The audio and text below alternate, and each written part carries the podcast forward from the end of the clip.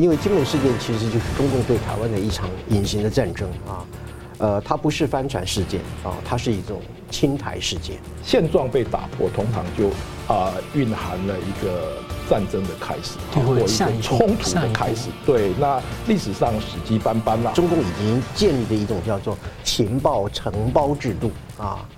呃，任何个企业都可以来招标了啊。这个就是对其典型的又一次军民融合的间谍工作。中共这个从间谍工作可以看得出来，它就是一个蟑螂帝国啊，然后就是一个后门政权。后门病毒政权，呃，欧盟的一中政策哈，只再度跨越中共的一个所谓的红线。中共呢，啊，又要要求哈欧盟多读书哈。那中共啊，只要提到多读书哈，那基本上就是代表他已经词穷了。接下来我们如何把别人的关心，或者我们自己怎么样具体的行动啊，这是我们应该面对的一个任务啊，值得我们台湾大家共同来努力。新闻大破解，回答新闻。大家好，美国正在组建新联盟来来反击数位冷战。中国的安巡公司呢泄露文件，曝光了中共公安部、国安部长期骇客攻击，渗透全球国家和台湾。那么，俄乌战争两周年呢，欧洲和印太的安全联动，欧洲议会的报告呢，台海两岸互不隶属，鼓励各国的军舰啊穿越台湾海峡。欧洲联盟的主席呢演说，准备要国防大重整。不过，俄罗斯的普丁呢？国情咨文呢发出了核武的恫吓，不过呢有泄密文件曝光啊，俄国军队呢有模拟用核武来打击中共，来因应中共可能会入侵俄罗斯，而这个时候呢，中共却还在说和俄罗斯的关系史上最好。中共界的金门事件在步步进逼，学者提出中华民国台湾和盟友呢要坚守的三条防线是什么？我们介绍破解新闻来宾，政治大学国际关系研究中心资深研究员宋国成老师。呃，主持人好，啊，郑老师好，各位观众大家好。淡江大学外交和国际关系系系主任郑庆谋老师。啊，主持人好，呃，宋老师好，呃，各位观众大家好。两位好啊。中国大陆的一艘三无违法快艇呢，在十四号呢。越界闯入金门海域，那后来翻覆的事件呢？那两岸的海巡单位在对话是第十度谈崩了，甚至传出呢，中共曾经要求把台湾的海巡人员移送到对岸，被中华民国政府当然是拒绝了啊。那中共呢还派出了十多艘的舰艇在金门海域，甚至呢还派船闯入了金门的禁制水域，而中共的外交部、国防部呢都不断的在还在喊不存在台湾海峡中线。所以我想请教呃宋老师，你怎么观察这个事件的走向？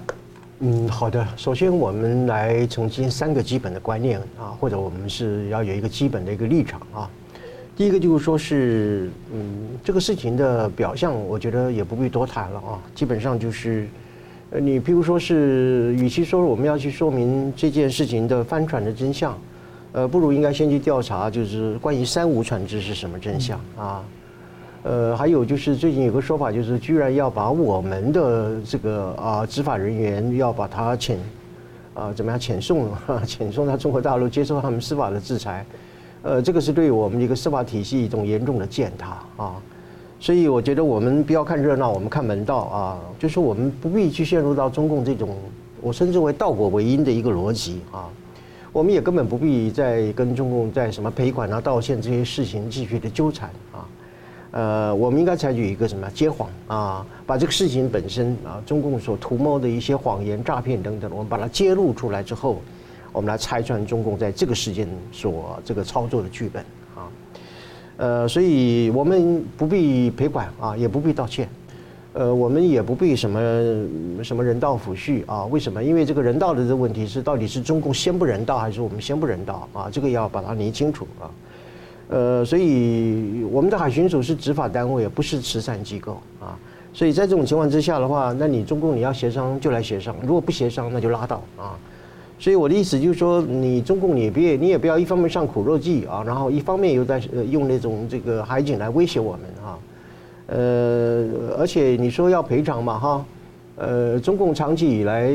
我们刚刚跟郑老师聊天的时候谈到，就是说。要开三无船本身还不是普通人可以开了，要特权阶级才能开，是吧？啊，所以他那个中共，你那你中共既然长期特权的放任这些三无渔船，呃，来出来从事一些不法的行动，那要赔偿你中共自己去赔偿啊，我们没有必要去这个赔偿啊，这是第一点我们要澄清的一个。他有对人民的保护责任嘛？对对，因为你既然长期特权的放纵的话，那既然出事的，那当然就是冤有头债有主，你自己去赔偿啊。我们是个执法单位，我们不是一个天女散花的一个慈善机构啊，这是我们第一个我们国人要认清的一个基本的立场啊。呃，第二个的话就是说，在整个嗯事件的一个过程当中里面，关于什么调查啦、协商啦等等的，这个都不是中共真正在操弄的一个重点啊。中共的重点只有一个啊，就是利用这一次的这种，我认为是一个人为制造的一个帆船的事件，然后来越线否定、抹除台湾的主权领域了啊。这个主权领域的概念是包括我们的司法的管辖权，还有我们的海域的界限等等的啊。呃，它的目的就是要达到一种叫做慢性并吞台湾的这样的一个目标嘛啊。呃，我甚至认为这个是在中共进行对台湾本岛的夺岛战争之前所进行的一种试点工作。什么工作呢？叫做夺海战略。夺什么海呢？夺台夺取台湾海峡的控制权啊。呃，所以在这种情况之下，是中共一种怎么样？就是。用一种半武力统一台湾的这样的一种策略，也就是说，以武力作为基本的一种后盾，然后混合了各种不同的灰色的法律的啊这样的一种战略，渐进式的，而且我经常在这边讲的一种蚕食蔓延的一种方式，来并吞台湾的一种战略啊。所以对于这点，我们首先要，我们第二个要了解，不可不慎啊，而且是不可不察啊。第三个立场就是，就是说。我也必须很这个沉重的来讲啊，就是说我们今天台湾在面对这个问题，我们自己本身也没有底线思维啊。这个底线的思维就是说，我们到底有没有去彻底认识，就是中共这个并吞台湾的这种终极目标是不会改变的啊。所以呃，是否我们这里有具备一种就是说两岸的主权之争啊啊是否了哈？是否终须一战嘛？呃，所以如果没有的话，我们坦率的来说，那就准备投降吧，啊，呃呃，但是如果有的话，呃，而且我相信当然是会有的啊，呃，那么呃，这个我们就有几条底线哈，我设定为三条底线是我们不可以退让的啊。第一条底线呢叫做遏制，然后这个抵抗跟反击。呃，我们必须哈，我们必须要以军事实力为基础啊，我们不能陷入在二战期间类似欧洲的那种绥靖主义的那样的一个迷思当中。呃，我们要想尽一切办法去阻止中共试图要抹除台湾主权的啊，它的界域啊，它的区域等等的。也就是说，我们要阻阻止中共的越线跟侵犯啊。啊，这里所谓的越线，其实过去啊，中共不断的侵犯就是海峡中线，现在接下来就是要并吞我们的。金门的这个县境海域等等的啊，这是一个我们的国家安全的一种边界，也是我们的国家利益的一个界限，我们不能够轻易的退让啊。呃，所以简单的来讲嘛，你中共在军事上，你即使再怎么样强大，我们也必须要反抗啊，不能因为你强大我弱小，然后我就投降啊，然后甘愿做亡国奴，这个是我们一定要坚持的一种立场啊。呃，我这里有个数字，就是说，从二零二零年来以来，中共已经出动了四千八百架次的飞机，在我们的近航地区不断的绕行，四千八百架啊。呃，那么光是去年的二零二三年一年，中共的攻攻击啊啊，闯入台湾的航空识别区，就已经超过了一千七百次啊。这个叫做亲门踏户啊，这个是对我台湾本身的一种霸凌的行动啊。呃，所以我们要问，就是说这样的呃作为，中共的作为的目的阴谋是什么？这个我们要弄清楚啊。呃，所以我们对于这个中共的节节进逼啊，我认为有三种选择了哈。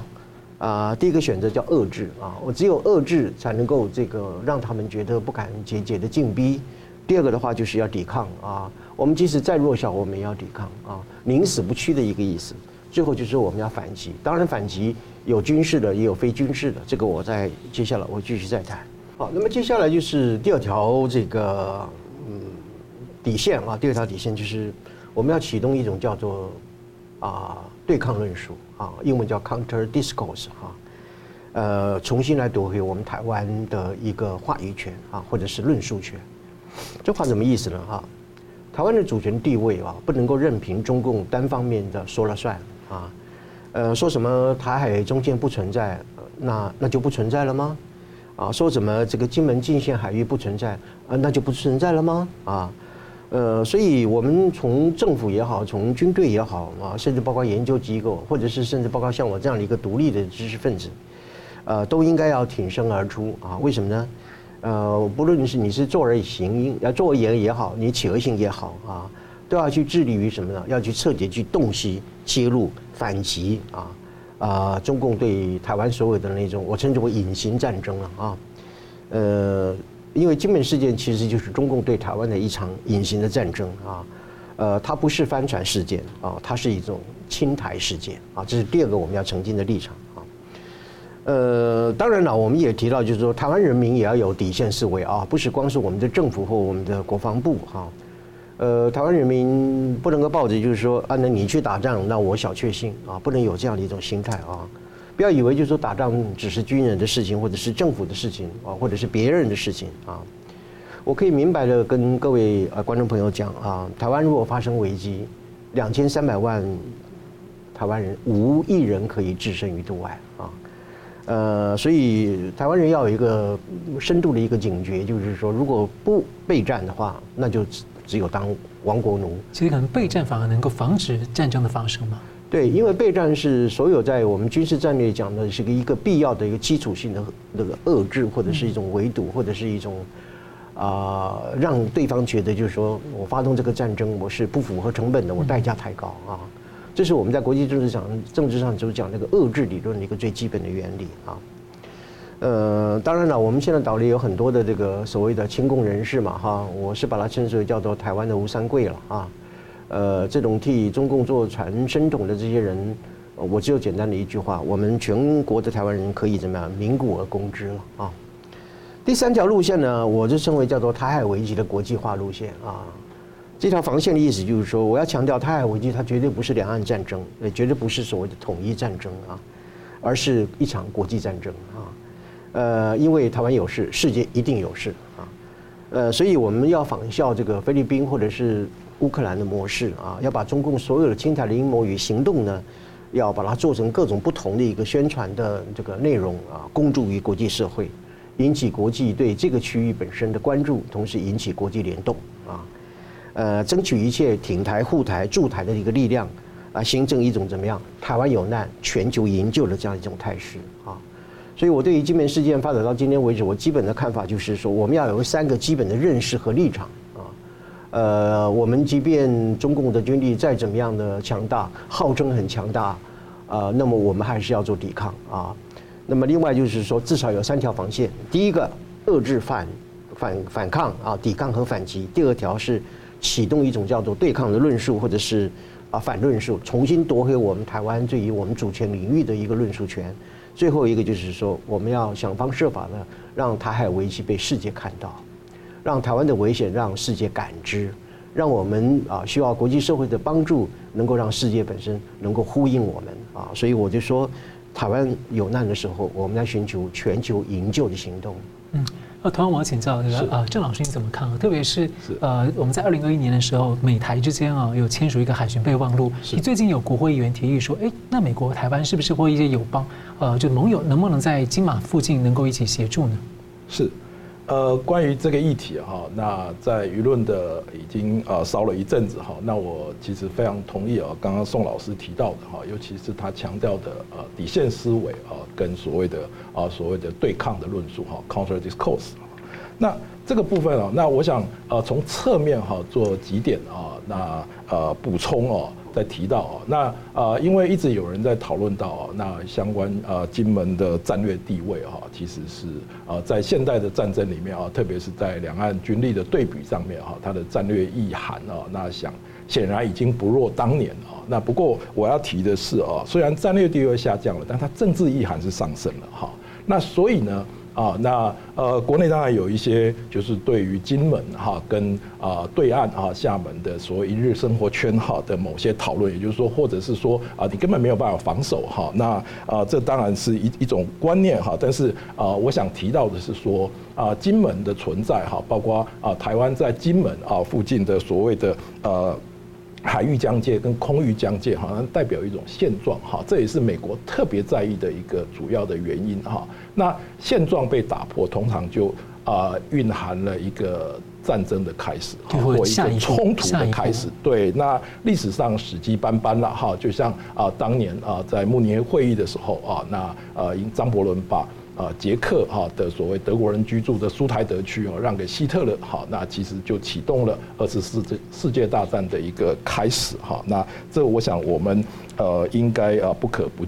啊不引以为戒哈。那其实啊，包括二零一四年俄罗斯入侵克里米亚哈，跟啊所谓占领乌东啊，就是说啊造成乌东的所谓自治化哈，这也是一个啊才不久之前发生的一个哈。那所以。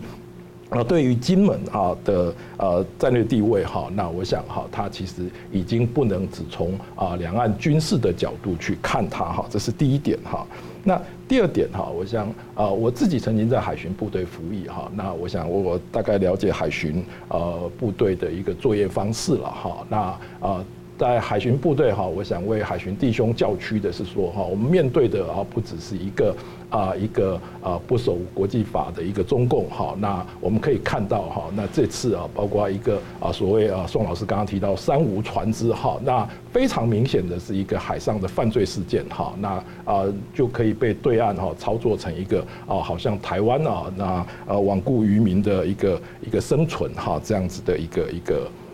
一个例子哈，那所以啊，对我们提出各种啊无理的要求哈，那啊，这是一个呃，我们应该引以为戒哈。那其实呢？呃，当然政府的处置哈，当然呃永远都有改善的空间哈。那不过我要提的是说，我自己哈从海巡的啊，当时还叫海巡部哈，那呃慢慢的哈，当时是啊所谓的反走私、反渗透、反偷渡哈这样子的啊。那当年啊九零年代末期就是台海飞弹危机的时候啊，那呃。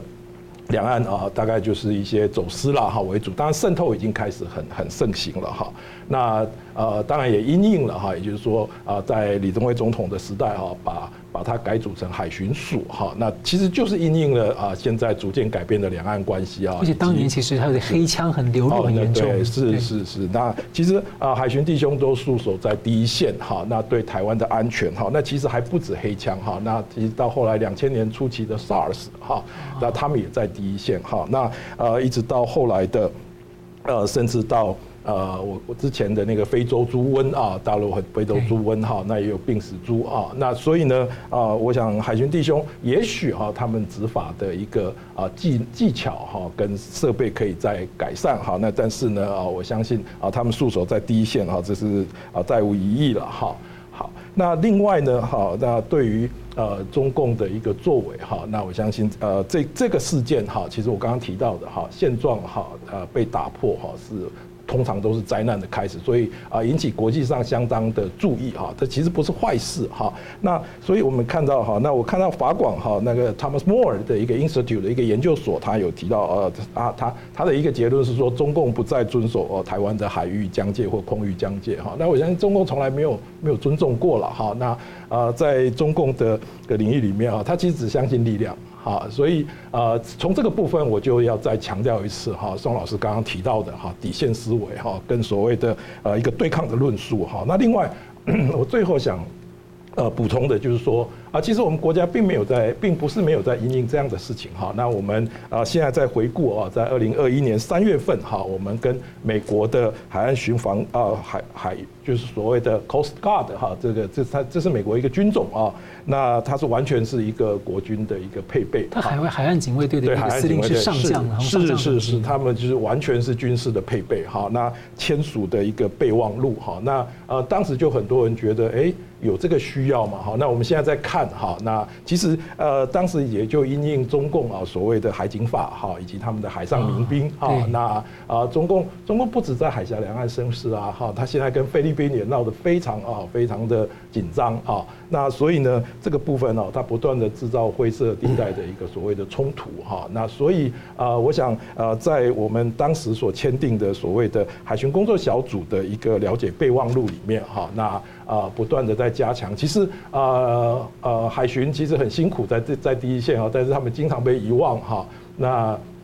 呃，我们的呃海洋委员会的主委啊，管主委也非常的温和哈。那但是呢，啊，其实从啊舰艇的提升哈，在啊包括比较从我服役那个时代哈的当时的一个组织啦、架构啦哈、一个设备哈各方面的，其实有相当的提升啊。那我相信啊，那呃面对问题哈，那我想啊这一次呢啊，其实他其实我们面对的就是一个犯罪事件哈，跟一个啊。刻意去啊没有法治概念，刻意去啊操作犯罪事件哈，变成一个啊两岸问题的一个中共哈。那我想啊在这个部分啊去补强啊，那呃基本上啊，我想呃在这个我们接下来哈会呃恐怕会有更多事情要因应哈。那我相信我们政府哈也会不断的在提升它啊因应的一个一个技巧。所以我们看到美那个美国的海岸巡防队啊，不久前刚好就在金门事件之后，他在吉里巴斯一带，还有登上这个中国大陆的船啊去登检，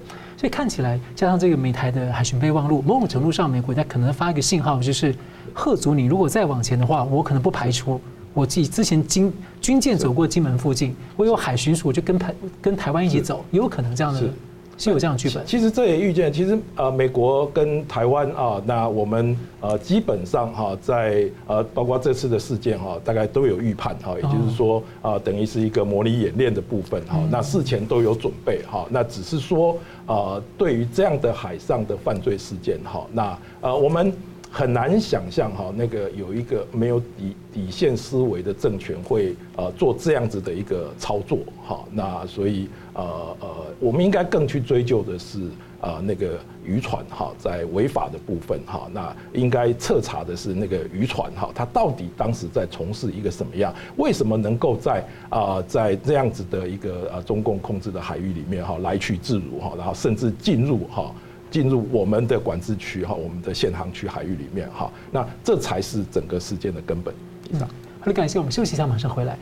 欢迎回到新闻大破解，数位冷战可能正在进行啊！中共长期呢否认从事骇客，不过呢，中国的安全公司安巡泄露了大批文件啊，曝光了长期为中共的公安部、国安部，甚至连市级公安单位等机构啊，大举的骇客攻击许多的国家、海外，包括台湾等等的。那有媒体引述专家认为呢，这个泄露事件呢，彻底改变了整个开源情报社区情报界对于中共公安部网络行动的看法。美国 FBI 呢也发出很严重的警告，而且美国政府呢在组建新的防卫联盟啊，像总统拜登呢二十八号签署了行政令，阻止中共来窃取美国人的个资。而过去几年呢，美国跟台湾之间也经常进行网络攻防演练了。所以，我请教宋老师，你怎么看这个事情？呃，首先我说明一下，这个安巡公司，英文叫 iSON 这家公司哈，呃，它是干什么的啊？呃，过去中共的这一种情报的工作，基本上是由这个啊中共的国安部还有人民解放军来作为操盘的一个主体啊。那么，这通过这一次的这个泄密的事件，我们看到一个前所未见的一个事的事实，那就是啊，安讯公司本身就是一个接受中共国安部所委托外包的一个民间的网络间谍公司啊。呃，我们过去曾经应该包产到户嘛，哈。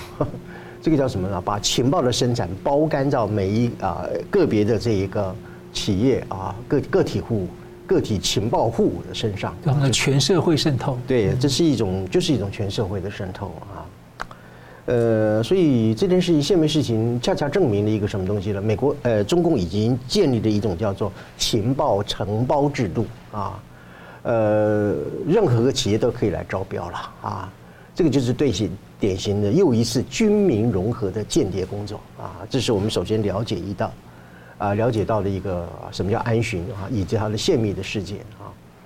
呃，更值得注意的是，美国的 FBI 局长叫 Christopher Ray 啊，他最近在一次的听证会里面讲啊，他说中国的这个骇客行动啊，呃，以前所未见的规模啊，特别是前所未见的特定针对美国来进行啊史无前例的这种。啊，骇骇客的工作啊，呃，那么从规模和类型上来说的话，呃，假如我们要用这个人力的资源来做比例啊，就是网络间谍这个网络的一个人力资源，特别是啊网络特工或者是技术工程师来说的话，中共的这个人力资源的部署啊，已经是美国以跟美国来讲的话，已经是五十比一的这样的一个差距，哇，哎，远远超出了啊美国哈。呃，所以就就从事间谍网络的公司的话，中共五十家，美国可能只有一家，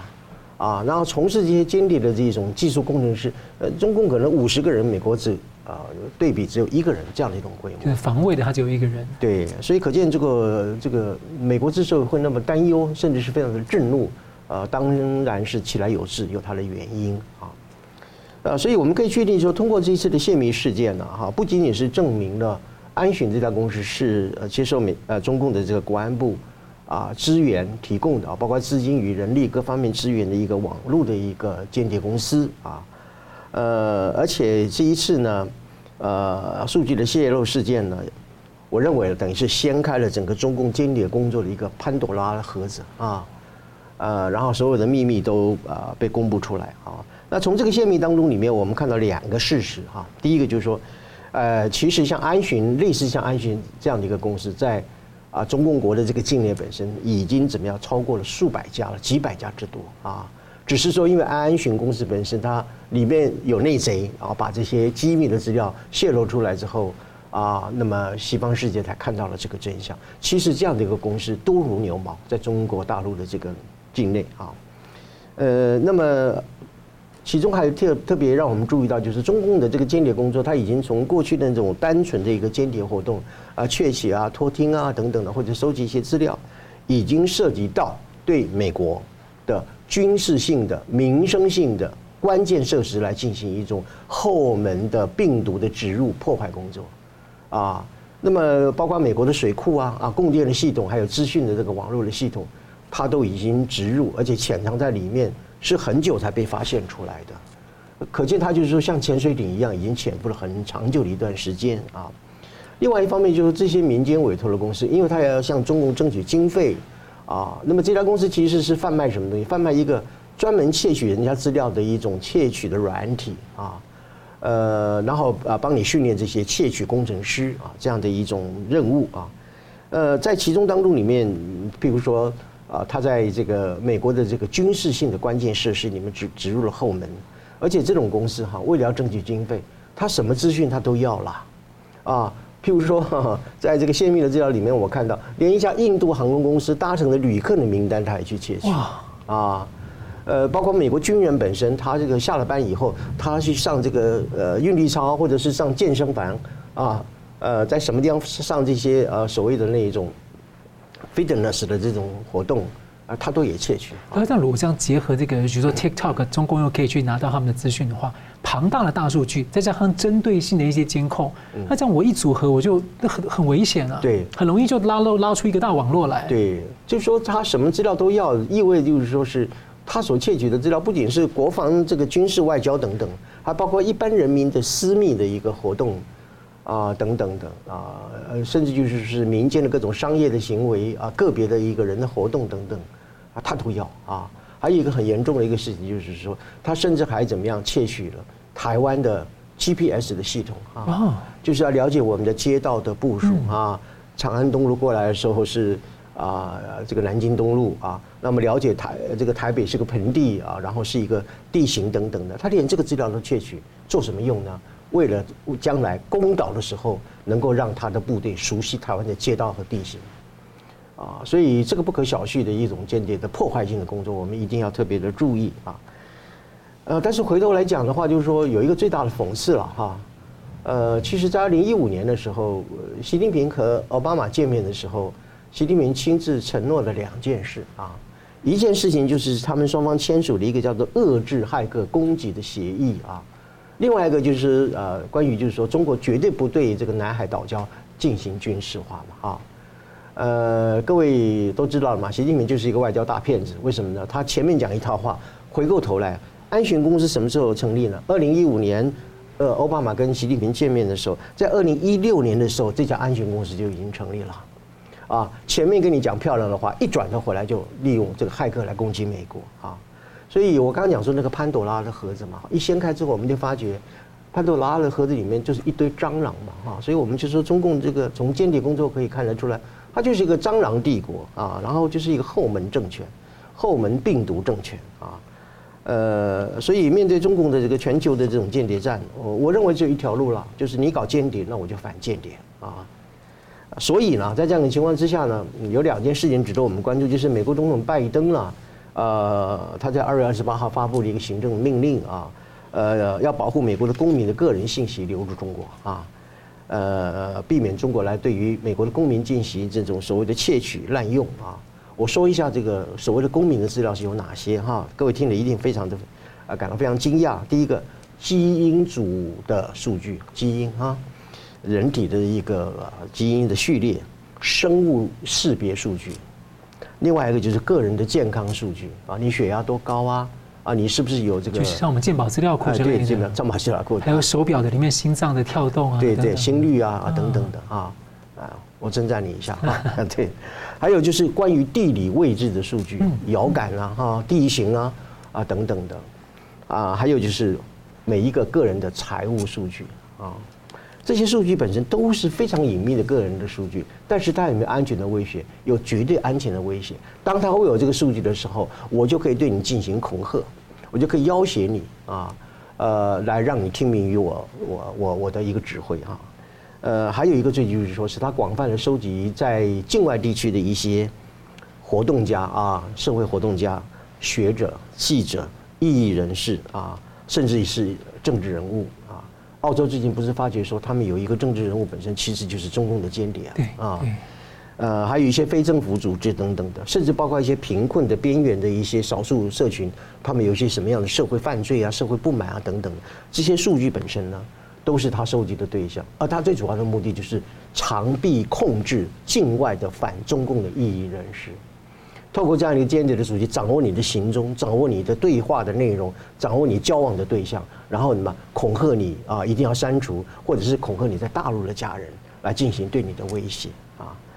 呃，所以你刚刚讲的很好啊，在自由与专制的对抗当中啊，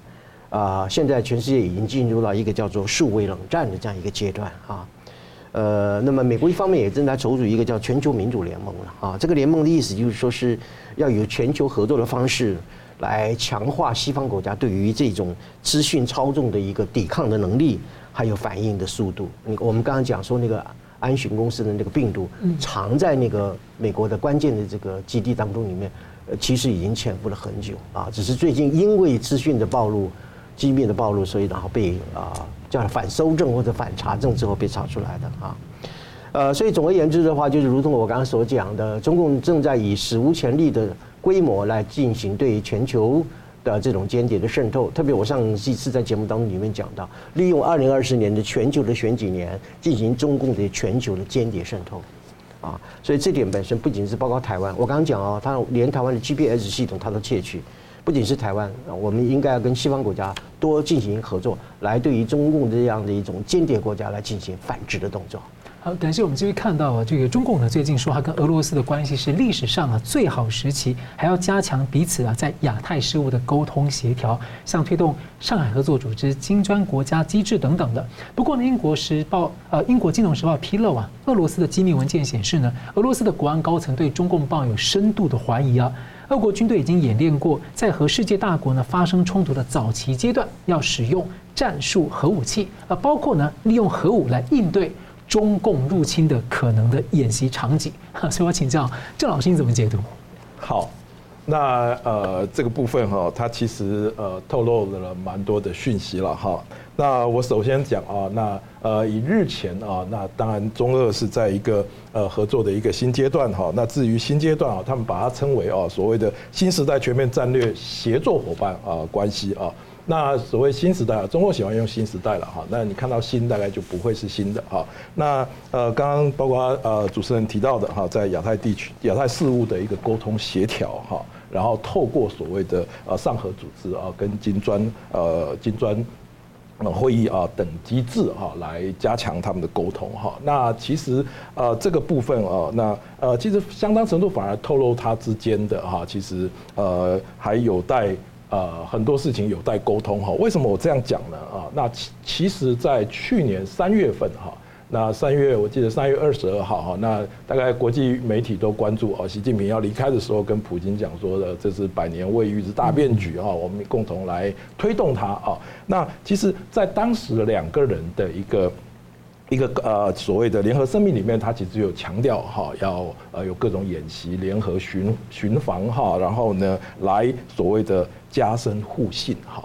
表示双方的互信哈，它其实是有问题的哈。那呃在我们看一下哈，那特别是呃从媒体啊，从那个塔斯社哈，以及从呃中共官方的一个呃一个一个文字啊。呃，官官媒的文字里面，我们看到哈，它主要的议题还是在乌克兰议题哈，跟北韩的议题哈。那乌克兰的议题啊，那呃大概中共也透露了哈，他所谓的呃的一个呃李辉啊，就是特使哈，那大概呃准备在介入所谓的呃乌克兰的谈判哈。那中共的立场啊，中共一样啊。啊，仍然没有谴责俄罗斯哈，那呃，仍然啊，希望在现有的基础上哈，那也就是呃，很明显的袒护俄罗斯啊，在这样的呃条件之下去推动所谓的呃中共的和平进程啊，那呃，这是一个部分哈，那其实呢，呃，我们提到啊，说为什么这两国其实在啊战略目标上哈，其实有相当的一个。呃，冲突存在哈，那包括呃，特别是北韩的议题哈，那我们大概都呃，从乌克兰战场哈，已经有发现很多是来自北韩的炮弹哈。那根据啊所谓的学者的研究哈跟观察哈，那在呃北韩啊，其实不断的啊，最近不断的有那个所谓的货柜哈，他们叫集装车哈，那不断的运往俄罗斯哈，它据估计哈，至少有三百万发的炮弹哈。那北韩。呃，提供俄罗斯炮弹哈，那金正恩当然也不是一个一个赔钱的哈，一个赔钱的一个一个组织啊。那他当然换来的哈，很明显我们看到了哈，他的核武技术哈，跟他所谓的卫星技术哈，也就是北韩啊最近啊威胁啊要发射的啊这个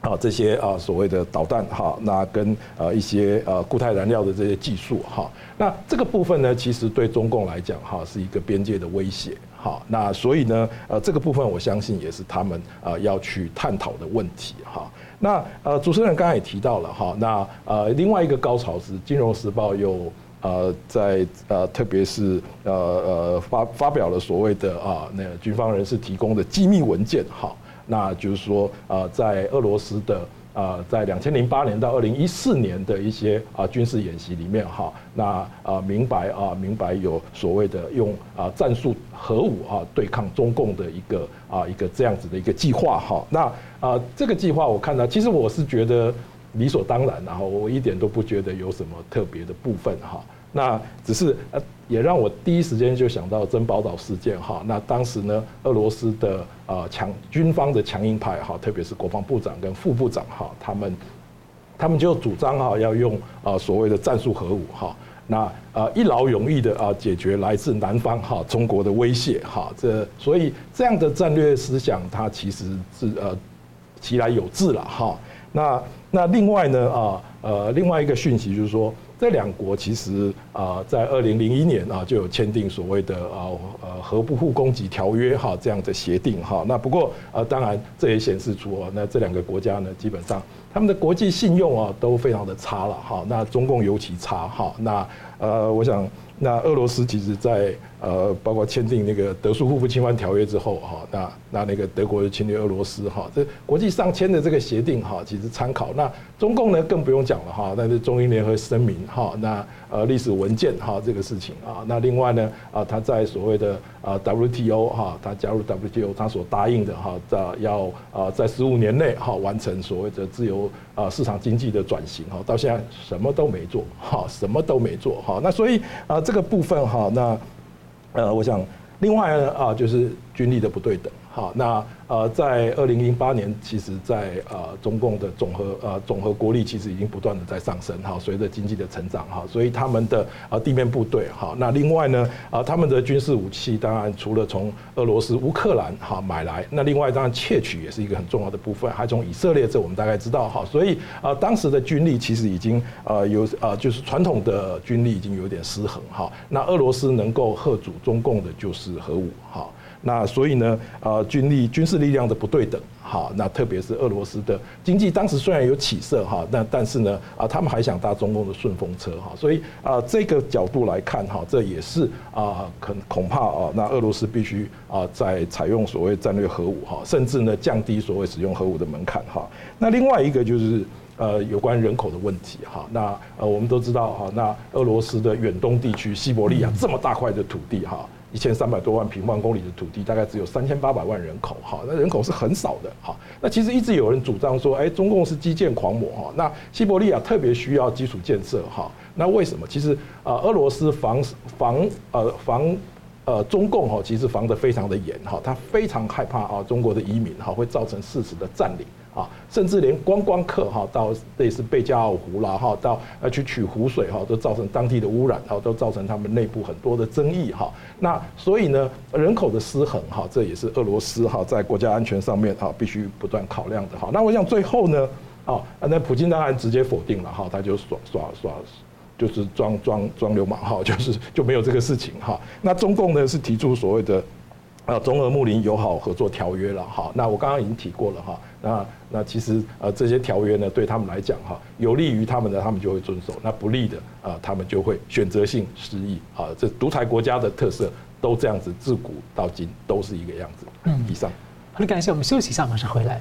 欢迎回到《新闻大破解》。俄乌战争两周年呢，英国伯明翰大学一名研究员表示啊，西方在二零二二年的时候低估了乌克兰的战斗力。二零二三年呢，低估了俄罗斯从军事挫败当中复原并且维持长期战争的能力。这二零二四啊，是西方不能够。在误判的一年，他说呢，俄乌战争的未来取决于西方是否接受这样的现实，就是这不仅是乌克兰生存战，也是整个西方的生存战。而在背后呢，我们看到支撑俄罗斯军事机器运作的其最主要因素呢，是中共的支援援助。那欧洲议会呢，在二月二十八号通过两份的年度安全重大的报告，其中呢，包括了重点的支持台湾，而欧盟的主席呢，也发表了重要的演说，就国防的部分呢，所以我想请教呃宋老师你的观察啊，欧洲接下来在俄乌战争或安全上的一个策略。对，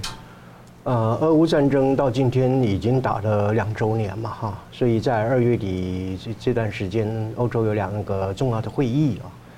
呃，一个叫做欧洲领导人会议，另外一个是欧洲议会啊的审查的两份报告啊，这个我接下来要谈啊。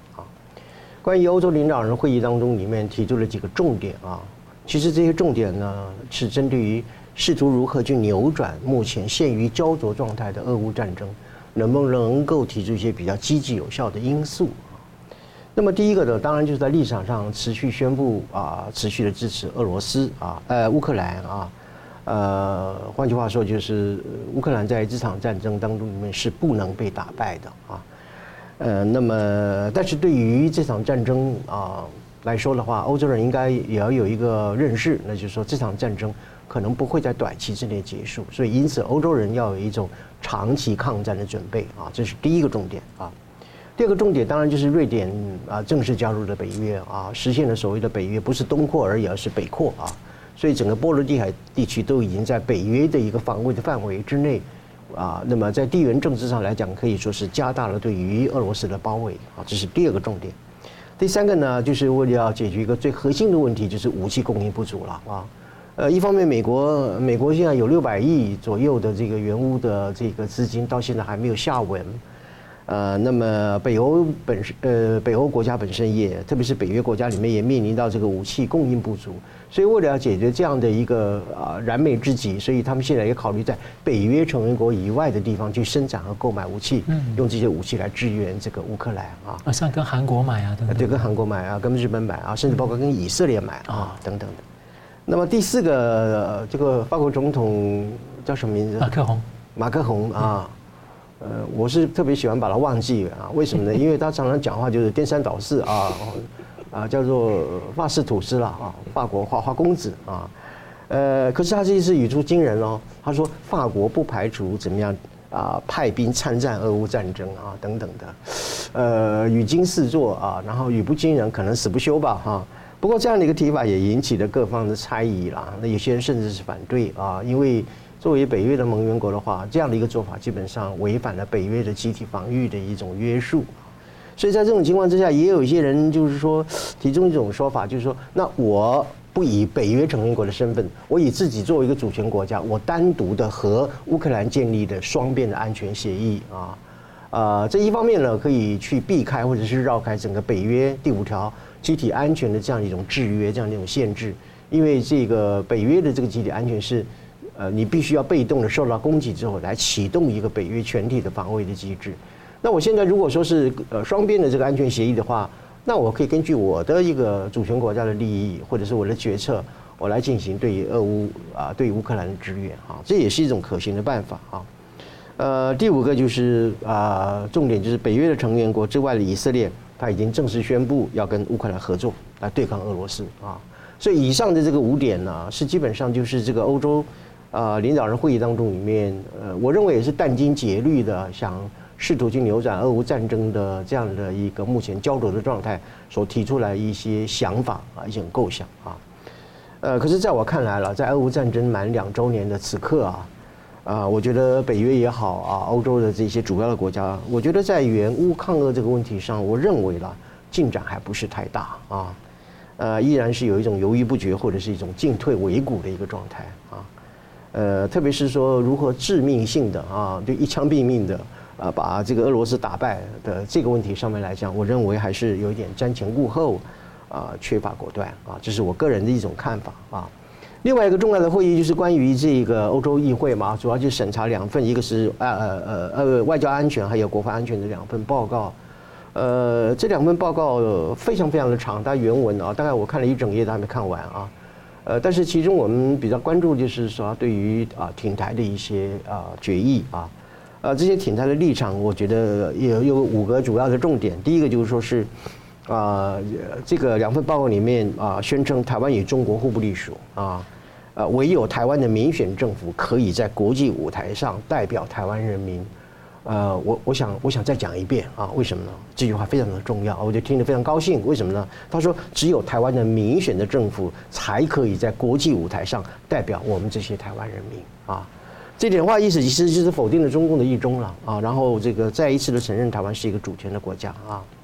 第二个一个挺大的要点就是关键中共的假讯息破坏台湾的民主啊。其实这也一个提醒我们，就是说台湾现在其实面临一个民主体制的保卫战啊。面对中共的认知战、法律战、灰色战啊，来自于他的资讯战、黑客战等等的这一连串的各种战争本身，呃，我们确实应该要竖起一个民主的一个啊抗争的一个堡垒哈，来加以防范啊。呃，这是第二个，第三个呢，就是谴责中共军事挑衅台湾啊，呃，重申反对改变台海现状啊。呃，其中一个重点就是说，宣称中共的领土的声索呢。不具备国际法的基础啊，这句话重要，很重要啊。为什么？所以你说，呃，中共讲，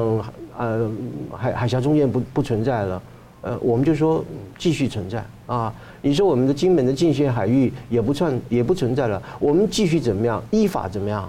啊，执行司法的一个啊执法的动作啊，不能说你说了不存在就不存在啊。所以这个这是一个很强烈的一个声明。第四点呢，就是谴责中共阻挠台湾加入国际组织了啊。最后一个就是重视台湾全球的啊产业供应链的一个重大的角色啊，而且具体的支持所谓的台欧投资协议啊，呃，呼吁这个欧洲各国哈广泛热烈的和台湾签署双边的投资协定啊。所以这个欧洲会议当中里面所提到的这两份报告当中，里面多次所提出的挺台的这一些意见，基本上应该是涵盖了所有的整个国际社会对台湾支持的各种要素了哈，各个要素都涵盖进来。我们当然是表示非常的感谢，啊，非常的欢迎啊。所以接下来我们如何把别人的关心或者我们自己怎么样具体的行动啊，这是我们应该要面对的一个任务啊，值得我们台湾大家共同来努力。嗯。好了，刚才我们继续来看到这个欧盟的主席啊，在这个议会上发表了重要演说啊，还将要提出欧洲工业防务战略啊。所以我请到郑老师，您对于欧洲重建国防有没有什么补充看法？再来就是说，这份报告里面呢，还有除了这个讲台海两岸互不隶属之外呢，还鼓励各个成员国这个军舰能够来巡弋穿梭台湾海峡啊。所以你怎么看呢？好的。啊，这个发展其实有脉络哈，它也不是一蹴可几了哈。那我想我先从头开始哈。那呃，包括呃宋老师刚刚已经提到的一些部分哈。那针对啊冯德莱恩啊冯德莱恩的呃在呃欧洲议会的一个发言哈。那我想呃我把它呃定义为一个所谓的呃总结欧洲的大觉醒哈。那欧洲觉醒不是现在开始哈，其实从呃俄乌战争的局势逆转哈。那呃，美国国会啊，迟迟无法通过对乌克兰的军事跟啊所谓经济上的支援啊。那呃，其实欧洲就开始，我们陆续听到有很多的声音，欧洲应该自己站起来了哈。那我想这样的觉醒哈，那特别是我特别推推崇啊两位啊，包括呃芬兰的前总理哈，就是呃他算前总理了嘛哈，他那个啊，他提到了哈，就是欧洲是应该觉醒了，他点醒了哈。那另外更重要的是丹麦的总理哈，他提到啊，所谓自由从来不是没有代价的哈，就是 freedom is not free 哈。那啊这样的概念哈，也就是说。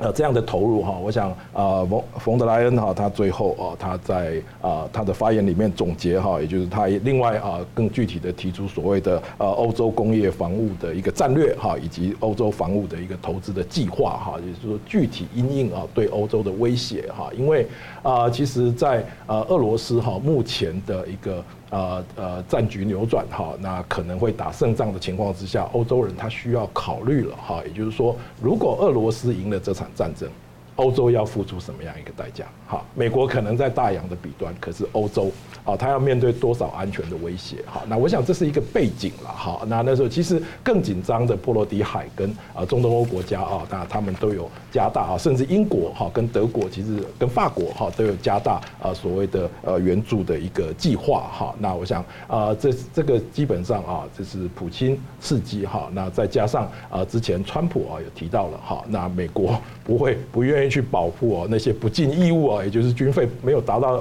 啊 GDP 百分之二啊的这样的一个国家哈，那啊这些在在都刺激哈欧洲它必须独立哈那。另外啊，提到当然，俄罗斯其实对这个也有阴影哈。那普京在日前发表国情咨文哈，这一般也认为这是一个选举前的公开讲话哈。那他提到了啊，也就是他针对呃，就是欧洲国家这些啊，提高对呃乌克兰的呃一个援助哈。那特别是呃，针对刚刚宋老师提到的哈，那呃法国那个总统啊，我也不提他名字哈，他他说不排除啊派遣地面部队。到乌克兰啊，协助作战哈，这样的说法哈。那普京啊，当然他在选前哈，他不能遭受这样的屈辱哈。因为俄罗斯的文化只相信强人哈，他必须以强人的姿态啊，在虽然他的选举已经没有竞争对手了哈，代无疑义他一定会被选上啊，但是呢啊，他也要啊，另外他也做了所谓军区的一个改组哈，因应啊芬兰跟瑞典加入北约啊这样的一个啊波罗的海沿岸的一个局势哈。那所以呢，啊，那另外呢，呃，其实我们也看到了哈，我另外一个总结是啊，包括呃日前的啊北约的啊秘书长哈 Stoltenberg 哈，那跟所谓的英国国防大臣哈 Sharp 哈，他们也提到了哈，他们其实就很清楚的告诉世人啊，中国、俄罗斯、北韩。伊朗哈是这个哈是这个四个国家哈是对全球的安全造成一个集体的威胁哈，这我想我们应该铭记在心了哈。那刚刚啊有关呃欧洲议会对台湾的发言哈，那宋老师已经有很多的啊一个一个分析哈。那我在这里哈，我想提醒国人的就是说，我们的友邦都有这样的态度了，那我们的国人哈是不是也应该参考哈？然后呢，积极跟我们的友邦合作哈，在呃有关。呃，不只是区域安全哈，甚至在啊全球安全的部分哈，那我们是不是应该善尽我们的职责哈？那特别是在全球的供应链的那个部分哈，那跟呃我们的友邦合作哈。那另外呢哈，我想呃补充的就是说哦。那呃，这一次哈，这一次的呃，刚刚主持人提到的哈，就是有关呃对台湾哈深化跟台湾的交流哈，那以及甚至有主权的部分哈，那我想啊，这一次其实呃欧盟的一中政策哈，就再度跨越中共的。一个所谓的红线，哈，一个啊，那那我想啊，这个红线一直被跨过去，哈，那呃比较有趣的是说，呃，中共的反应，哈，那中共的反应呢，啊，中国中共驻欧盟的大使，哈，他反驳，哈，那他重提所谓的二七五八号决议文，哈，那我想这个大使不是太认真，哈，因为欧盟，哈，欧洲议会去年就是以二七就是驳斥，哈，特别驳斥二七五八号，哈，决议文，哈，那个这个部分，哈，在。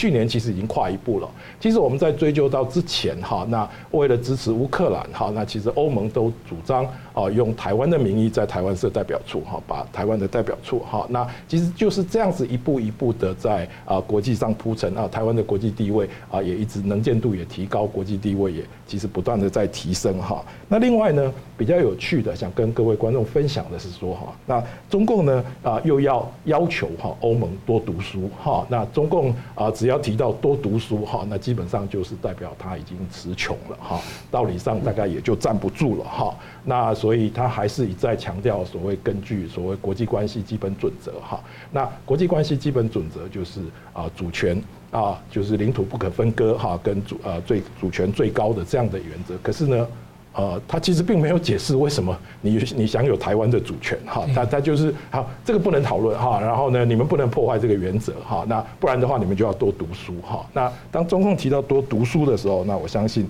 啊，这个就是。啊，他们已经啊，在这个地方啊，那在反驳上面哈，非常的虚弱哈。那最后呢，我想做一个简单的总结哈。那虽然欧盟对外事务部的发言人哈，啊马斯拉里哈，他还是强调哈，他欧盟现在对中共的一个原则是一个所谓，它是一个协商伙伴哈，它是一个经济的经济的竞争者啊，跟系统性的对手。但是呢，啊，协商基本上差不多已经触礁了哈。那经济的竞争者哈，那我们看到最近的电动车的一个哈倾销的一个事情哈，对欧洲的产业的伤害哈，那跟系统性的对手哈，那我相信很快就会啊，这个就会跨越到所谓的啊中共会是啊欧盟跟全球的安全威胁。嗯，所以感谢节目最后，我们请两位给我一分钟啊总结今天的讨论。先请宋老师。呃，好的，第一个，我们今天谈到的是关于金门的这个帆船的一个事件啊，这其实本质就是一个金门啊中共的一个三无船只的犯罪事件演变成操作成一个呃我们是不是要道歉赔款的这个问题啊。呃，我坚持认为我们不必道歉，我们也不需赔款啊。我提出了一个底线思维啊，同时我们有三条防线。第一个防线呢，就是我们要进行遏制、抵抗和反击；第二个防线呢，就是我们要启动对抗的论述，啊，要重新夺回我们台湾对于我们的主权领域的话语权，或者是解释权和论述权；第三个呢，就是我们要把台海危机国际化啊。那么今天我们也谈到第二个，就是这是个安全公司的泄密这个事件。我们可以看到，就是说中共已经建立了一种叫做情报的承包制度啊。军民融合的间谍的一个啊网络，而且是全球性的网络，呃，它已经从传统的这一种窃取机密的这样一种工作，转向了对于两种事情，一个是关键性、敏感性的军事设施，还有就是一般我们的这种民生的这个基础设施来进行渗透和破坏啊，呃，所以面对中共这个全球的一个间谍的这个渗透，我们全国人民啊，包括政府与人民都应该高度的警戒。而且要采取的有效的一个杜绝这个方式啊。最后谈到就是说，二月底啊，俄乌战争打了两周年了，欧洲的两个重要的会议，一个是领导人会议，一个是欧洲会议。呃，内容我刚刚已经说了啊，我这里再补充一点哈，在这个欧洲会议当中，里面冯德莱提出了一个非常具有建设性的意见，他说什么呢？要用这个西方国家冻结俄罗斯的这个资产的收益，收益包括本金跟利息哈。啊，啊来呃没收这些收益啊，处置这些收益，然后来对啊乌克兰啊进行援助啊。我这里有个资料显示哈，呃，目前这个欧盟已经冻结了俄罗斯啊以央行为代表的资产超过两千亿欧元，相当于台币逼近了七兆的这个台币啊。呃，绝大部分都是放在这个比利时的国际存款组织里面啊。呃，所以冯德莱恩的建议非常可行啊，就是干脆啊把俄罗斯海外的资产冻结。不管你是呃利息也好，或者是呃本金加利息也好，呃可以来处分啊，然后用这些啊金钱来援助俄罗斯，呃援助乌克兰啊，所以这是一次我刚刚所做的一个补充，也是这一次欧洲会议当中里面一个非常啊亮眼的一种建议。哎，郑老师，好，那我想再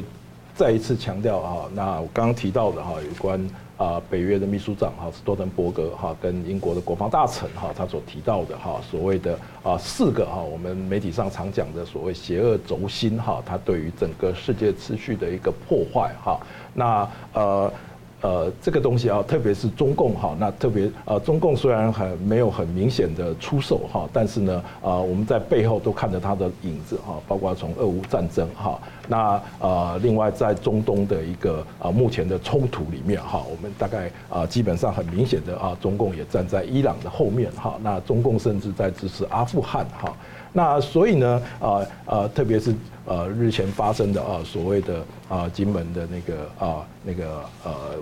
中共的一个一个一个犯罪的一个快艇哈，那呃所谓呃冲入我们的所谓的管制区哈啊限航区啊这个部分哈，然后可以把它操作成这个样子哈。那另外我们在呃刚刚跟宋老师的讨论哈，我们再从啊欧盟哈对于中共态度的转变哈，那对于啊台海局势的一个啊一个态度哈，那呃我想我们的国人哈，那其实。应该要啊去扣紧哈这个所谓的国际关系的这个步调哈，那其实啊台湾不但在印度战呃印太战略的前沿哈，它甚至整个啊国际关系的中心点哈，那所以啊这个部分我想啊国人呢啊应该要有啊比较清楚的认知哈，特别是啊在台湾的地位跟立场的部分哈。那呃不要哦，反而变成啊所谓的一个啊邪恶的一个呃呃，我们对我们的呃侵略者啊所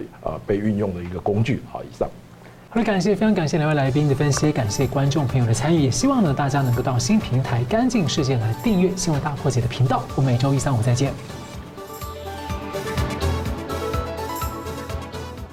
新闻大破解的观众们，大家好！非常感谢大家对我们的支持和帮助。那我们在 YouTube 上呢，成立了一个新的子频道，叫“新闻大破解随选”。我们把呢相关的这个啊、就是精彩片段都汇集在一起，来方便大家分享给朋友们。那么也希望大家能到此频道来按赞。订阅以及分享给更多的朋友。另外呢，我们在一个新平台叫做“干净世界”有新闻大破解的频道。我这里要特别跟大家推荐“干净世界”，真的是非常好用，有许多还很重视隐私，而且呢没有暴力、色情等等，很适合合家观看。所以也鼓励大家到“干净世界”来订阅新闻大破解的频道，并且呢还有相关的 App 也可以跟你的朋友分享。那很感谢大家的支持，新闻大破解，我们每周一、三、五再见。